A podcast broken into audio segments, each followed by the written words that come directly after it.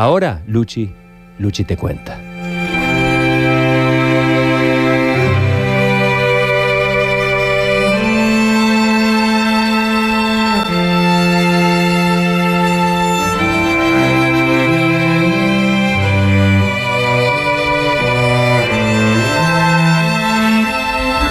Hoy presentamos los monserratenses al Congreso de Tucumán.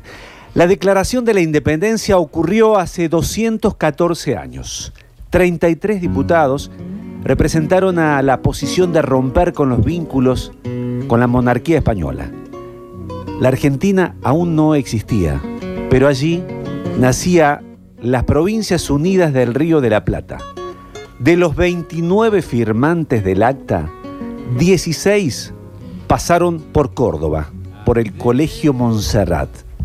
Federico Sartori es licenciado, doctor en historia, docente, investigador, dirige el archivo histórico del Colegio Montserrat y está en contacto con nosotros. ¿Cómo está Fede? Buen día. Buen día.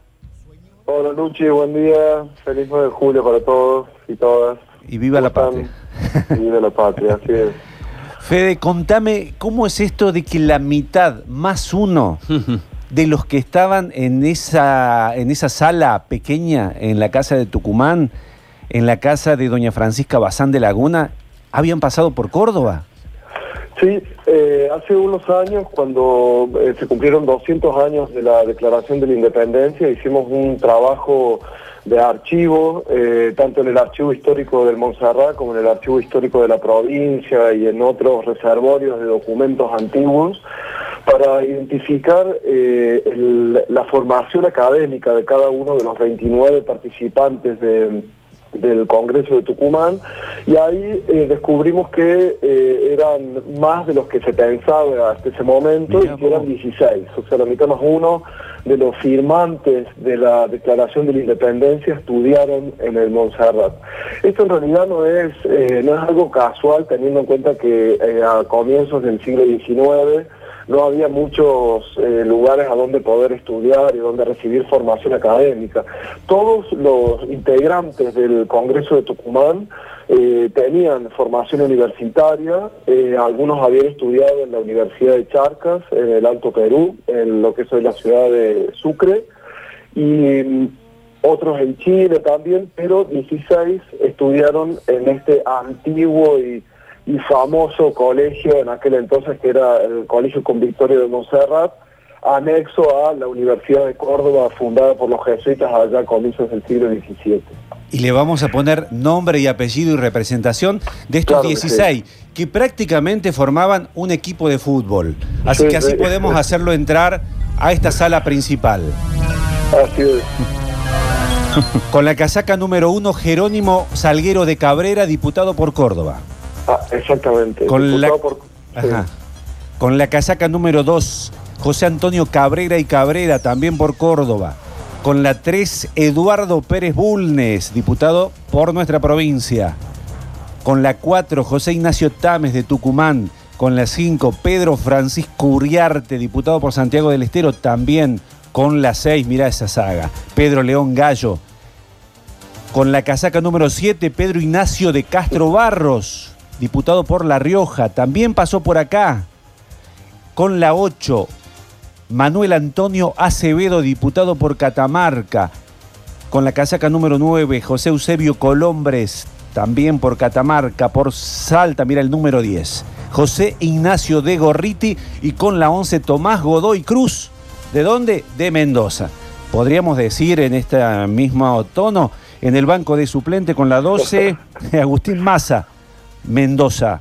Con la 13, Juan José Paso, diputado por Buenos Aires, al igual que por Buenos Aires, con la 14 Medrano, Pedro Medrano, con la 15 Cayetano Rodríguez, también por Buenos Aires, y cierra este listado con la casaca número 16, Mariano Sánchez de Loria, diputado por Charcas. Qué equipazo, por Dios. Sí, sí, Qué equipazo. Y faltó uno ahí. Te agrego uno, sí, que es Miguel Calixto del Corro, que no llegó, llegó tarde, no llegó al 9 de julio, eh, diputado por Córdoba también, rector de la Universidad de Córdoba en ese entonces, y había ido a Tucumán en representación de el Gregorio Funes. Pero no llegó el 9 de julio, así que no, no, no firmó el acta. Fue convocado por el técnico en ese momento, pero no, no Sí, estaba. sí.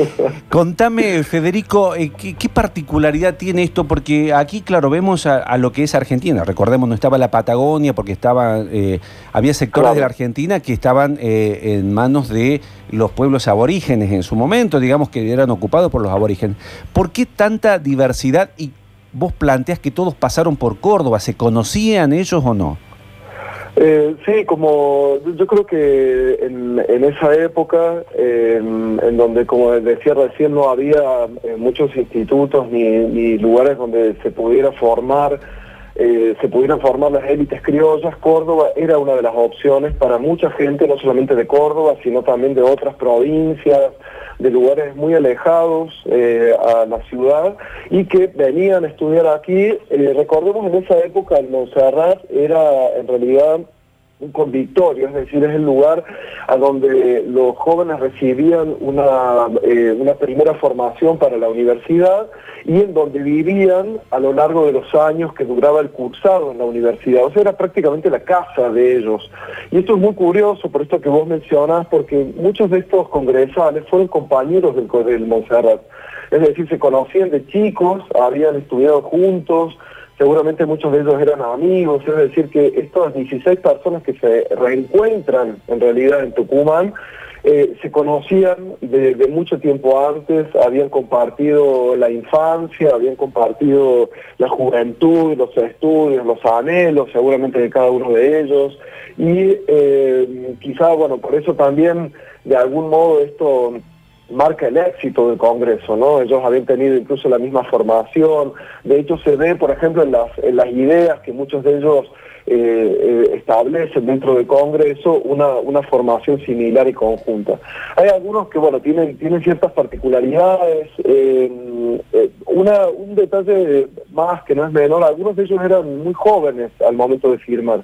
El más joven de todos ellos era Tomás Godoy Cruz, que mencionabas, diputado por Mendoza, y que además eh, estaba de algún modo apadrinado por San Martín, quien le mandaba cartas permanentemente desde marzo hasta julio inclusive para arengarlo a la firma de eh, la Declaración de Independencia eh, que muchos de los congresales dudaban todavía, ¿no? Hay una carta famosa, si me permitiste puedo leer una- unas líneas de la carta de San Martín a Godoy Cruz.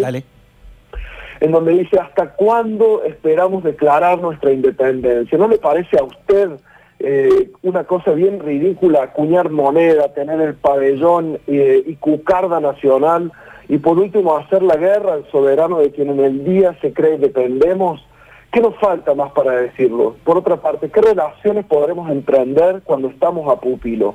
Ánimo, Godoy Cruz, que para los hombres de coraje se han hecho las empresas. Bueno, Godoy Cruz tenía 25 años, ¿no? Era, era un hombre muy joven y, eh, bueno, seguramente eh, se vio, por supuesto, influido por las ideas de San Martín, ¿no? Que lo- esperaba que se, que se realizara esta declaración. Eh, el, quizá el, el congresal con más experiencia Sí. era Juan José Paso, eh, tenía cerca de, de 60 años al momento de la de- declaratoria de la independencia. Ahí está. Eh, ¿Federico? sí. Sí, Zuliani, ¿cómo te va? Te interrumpo. Hola, Sergio, ¿cómo te va? claro. El gusto, el gustazo. Vos sabés que a mí Sí. yo tengo una cierta obsesión por las edades, porque estamos Ajá. hablando de épocas donde Claro. la, la mortalidad, eh, vos decís que Paso tenía 60 y a los 60 muchos ya se, grande. se nos iban. pasaron. Este, por lo tanto, Sí, todos es estos actos, todos estos actos tan, tan increíbles, este, lo de Mayo había sucedido seis años antes, eh, todos Sí. estos actos tan increíbles fueron realizados por personas veinteañeras en muchos casos, ¿no? Claro que sí. El, target de edad de, los de los congresales va de 25, que es el más joven que mencionaba recién, hasta alrededor de los 60 años. Hay algunos de 50, de 40 años, eh, pero bueno, gente relativamente joven, ¿verdad? Es decir, con salvo Paso, que tenía mucha más experiencia que los demás, porque había participado en el Cabildo Abierto del 22 de mayo, había integrado el primer triunvirato, la Asamblea del año 13, bueno, muchos de ellos no, no tenían eh, experiencia en, en ningún tipo de participación política y, bueno, salvo su formación académica, no, no conocían más que eso, ¿no? Federico, Es decir, sí, sí, sí, una, una consultita más de la lista que recién repasaban con, con Luchi. Eh, por conocer por ahí un poquito alguna de la historia de ellos, varios eran sacerdotes, ¿no? De los que habían pasado por el Montserrat y, estaban representando allí. Sí, todavía era una, una, una opción eh, de carrera, era, era todavía en aquel entonces el, el sacerdocio, así que muchos de ellos eran sacerdotes y participaban activamente en política. Claro. Bueno, uno de los más conocidos que, como decía recién, no, no, no fue al Congreso a firmar, eh, era el Jan, el Funes, ¿no? Claro. el de la Catedral de Córdoba, bueno, y era, eh, era sacerdote y tenía una, una activa participación eh, en, la, en la política. De hecho, el- probablemente el hecho de que fueran sacerdotes es que juran defender la religión católica, ¿no? Claro. En, en ese Congreso de Tucumán. ¿Y, y Eh, los si Cabrera, algún parentesco Sí. con, con Jerónimo Luis, de los que nombraban también al comienzo? Bueno, ellos, claro, ellos, se, se de, todos los Cabrera de Córdoba de esta época se decían descendientes de Jerónimo Luis de Cabrera. El, uno de ellos, el licenciado José Antonio Cabrera y Cabrera, diputado por Córdoba y que tenía 48 años, era eh, sobrino del Dian Funes. También eso es interesante porque pensamos que era una población mucho menor en esta época y estamos hablando de las élites criollas, que es un sector aún eh, más pequeño de la población y muchos de ellos están emparentados.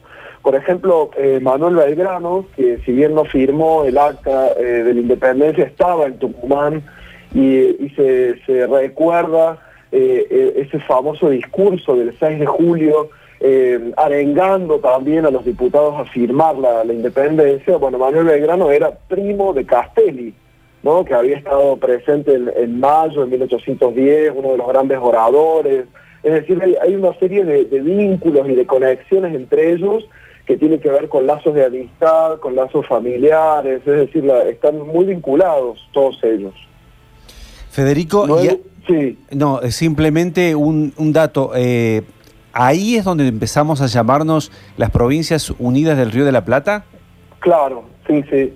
Eh, después de la, de la declaración de independencia, lo que se intenta es eh, establecer una, una constitución, es decir, una carta magna que, que- pueda establecer lo- los lineamientos principales políticos que van a tener para tener este nuevo, esta nueva nación. Esa esa constitución, en realidad el Congreso sigue sesionando, no es que después de la, del acta de independencia se, se termina su trabajo, sino que sigue sesionando, pero se traslada en febrero del año siguiente a Buenos Aires. Y acá hay algo interesante porque empieza a marcarse a partir de este momento lo que después vamos a, a conocer como la diferencia entre unitarios y federales, ¿no? es decir, esta puja entre el interior eh, que, intenta eh, mantenerse federal eh, para no ser eh, de algún modo fagocitado por el, por el poder de Buenos Aires que intenta centralizar el poder. Un ejemplo muy claro de esto es que uno de estos diputados, el diputado por Córdoba, Eduardo Pérez Bulnes, decide no trasladarse a Buenos Aires. Es decir, él renuncia a sus diputaciones del Congreso porque no estaba de acuerdo en que el Congreso de estas provincias unidas se eh, trasladase al puerto que ya tenía eh, todo el poder Todo, económico de la aquel momento, ¿no? concentración, claro. Bueno, Después incluso Pérez Bulnes va a acompañar al, a, al- a José María Paz eh, cuando ingrese a Córdoba hacia 1829 y va a acompañar su gobierno. O sea que ahí se está marcando claramente eh, esta diferencia entre unitarios y federales que empieza precisamente en, esta- en este momento, ¿no? Ujú. Y de algún modo eso también marca la- la, eh, los fracasos de las primeras constituciones y el inicio de eh, las guerras civiles a partir de 1820, pero sobre todo a partir de 1828. Y, y- y algo de lo cual siempre he leído y nunca me ha quedado del todo claro, porque no sé si hay una, un, un- momento en que eh, claramente tal vez yo lo ignore y pido disculpas, cuando nos ya- Puedo- pasamos a llamar eh, Argentina, entonces, no. República Argentina. Bueno, no hay, no hay una, una fecha cierta y clara al respecto, es decir, el, eh, ¿Y a quién se hay- le ocurrió? De Provincia Unida del Río de la Plata, pum, ahí, che, nos llamemos Argentina. ¿Un sorteo, una radio?